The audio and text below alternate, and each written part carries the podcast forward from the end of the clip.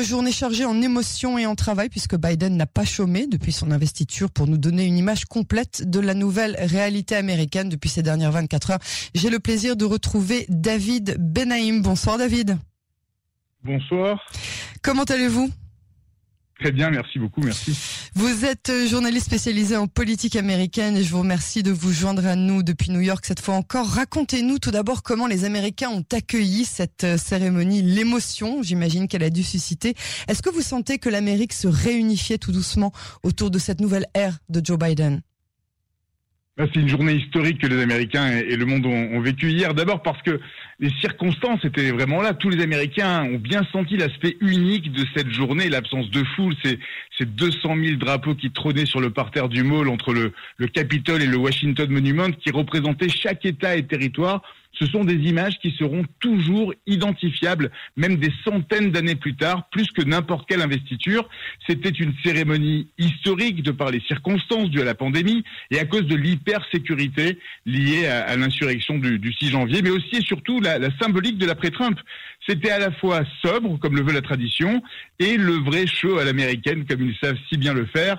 Les Américains de tous bords n'ont pu qu'apprécier l'interprétation personnifiée de, de Lady Gaga de l'hymne américain. J'en ai, encore des, des frissons d'y repenser.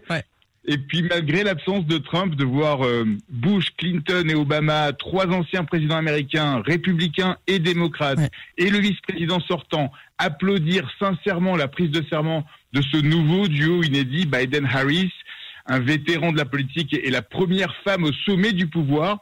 C'est émouvant et ça donne confiance en la démocratie américaine qui a bien failli vaciller, mais qui a tenu avec solidité. Sur le discours de Joe Biden, on ne se souviendra pas pour l'éternité. On est loin des phrases mythiques comme celle de Kennedy qui disait ne demandez pas ce que votre pays peut faire pour vous, demandez ce que vous pouvez faire pour votre pays. Ou même la phrase de Roosevelt qui résonne encore aujourd'hui tant elle a un, écho sur la situation actuelle. Le, pays sortait de, de la Grande Dépression, 1933, et pour donner une note d'espoir et aussi une dose de réalité, il disait que la nation renaîtrait et prospérerait autant que ce qu'elle a enduré. La seule chose dont nous devons avoir peur, c'est la peur elle-même. C'est cette résilience américaine qui nous a été présentée hier. Et si on ne se souviendra pas d'une phrase particulière de ce discours, c'est la mission de Joe Biden pour restaurer l'âme de l'Amérique, ce sont ces mots qui resteront. Il veut mettre fin à cette guerre incivile et a fait beaucoup de piques à Donald Trump sur la suprématie blanche, les fake news, le mensonge pour le profit. Le discours était complet, mais encore une fois, ne comportait pas de phrases qui seront imprimées à jamais dans les livres d'histoire. Mais on sent encore l'Amérique émue aujourd'hui au, lendemain de, cette prise de fonction.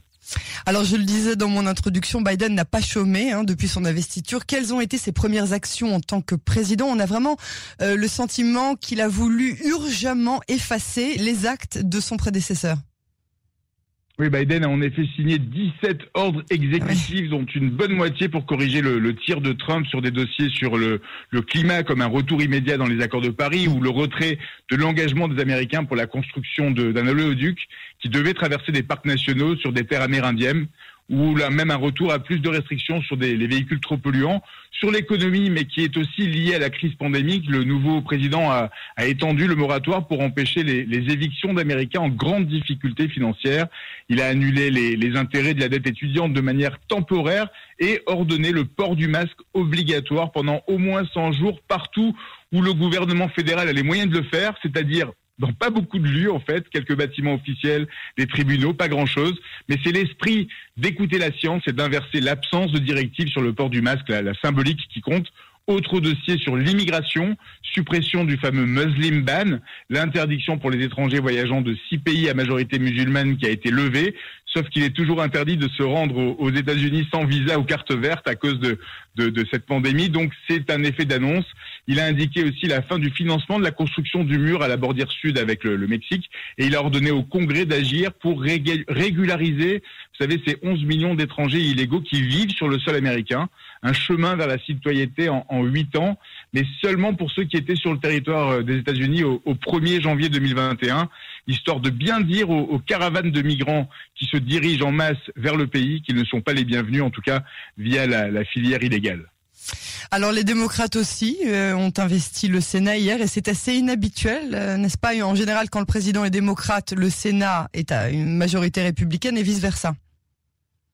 Non, non, c'est pas du tout inhabituel. À chaque cycle électoral, sa configuration, nombreux sont les, présidents qui ont joui les deux premières années de, leur mandat d'une majorité au Sénat et à la Chambre des représentants. C'était le cas pour Donald Trump, ce sera le cas pour Joe Biden. Deux années qui permettront euh, à son gouvernement d'agir et, de pouvoir faire voter des lois. Il ne sera pas un, président lame duck, canard boiteux comme on dit ici, même si sa majorité est très serrée. La voie qui permettra de faire basculer la balance sera celle de Kamala Harris, la vice-présidente est aussi également la, constitutionnellement la présidente du Sénat. Mhm. On a une 50-50 entre chaque camp et elle tranchera forcément en faveur des démocrates. Le plus dur sera de conserver cette majorité. Dans deux ans, le Sénat sera renouvelé par tiers et la Chambre entièrement. Mhm. Ils sont tous déjà en campagne, mais la situation actuelle n'est pas unique, au contraire plutôt fréquente à, l'arrivée d'un nouveau président. Mais des présidents gouvernés pendant six ans avec une majorité, ce fut le cas avec, avec une minorité, pardon, ce fut le cas de Reagan ou de Clinton, mais c'est d'un autre temps, il y avait beaucoup moins de clivage et traverser les lignes de parti pour, euh, pour un élu n'allait pas forcément lui coûter sa place plus tard euh, auprès de son électorat. Donc dans cette ère post-Trump aussi clivée, où c'est vraiment une autre histoire. Mais Biden a au moins deux ans pour agir et il le sait. C'est aussi pour ça qu'il veut agir très vite.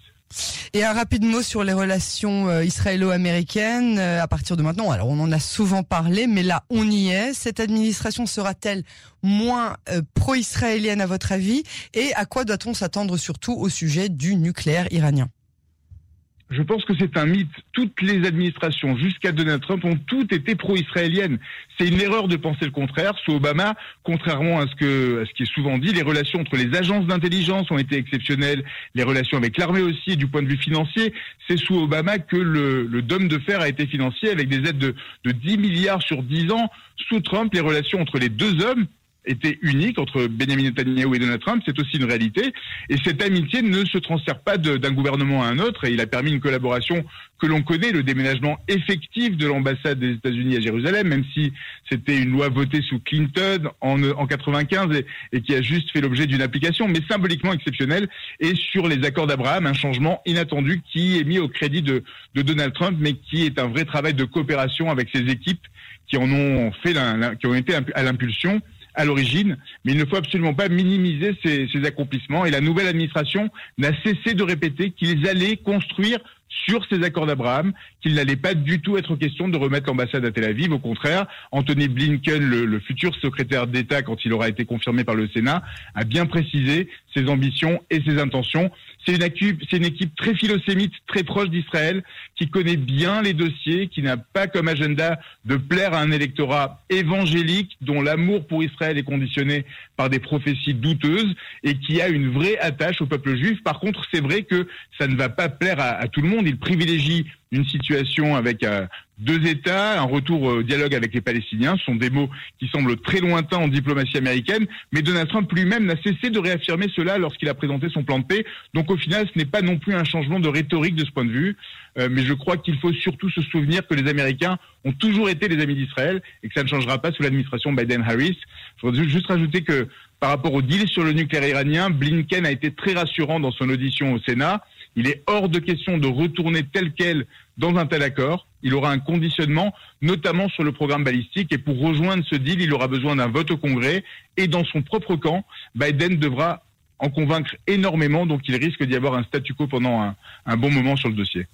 Bon, en tout cas, euh, la bonne nouvelle, c'est qu'après quatre ans d'absence, les chiens sont revenus à la Maison Blanche. Il y en a même deux maintenant, hein, je crois. Major, Major et Champ, ce sont des, des, bergers allemands et ils sont déjà très populaires, notamment sur les réseaux sociaux. Il y en a un, il y en a un, qui était à la maison il y a quatre ans et puis il a été dégagé parce que Trump ne voulait pas de chien. Il est revenu. C'est Major, c'est ça? Absolument, absolument. C'est un rescue Major.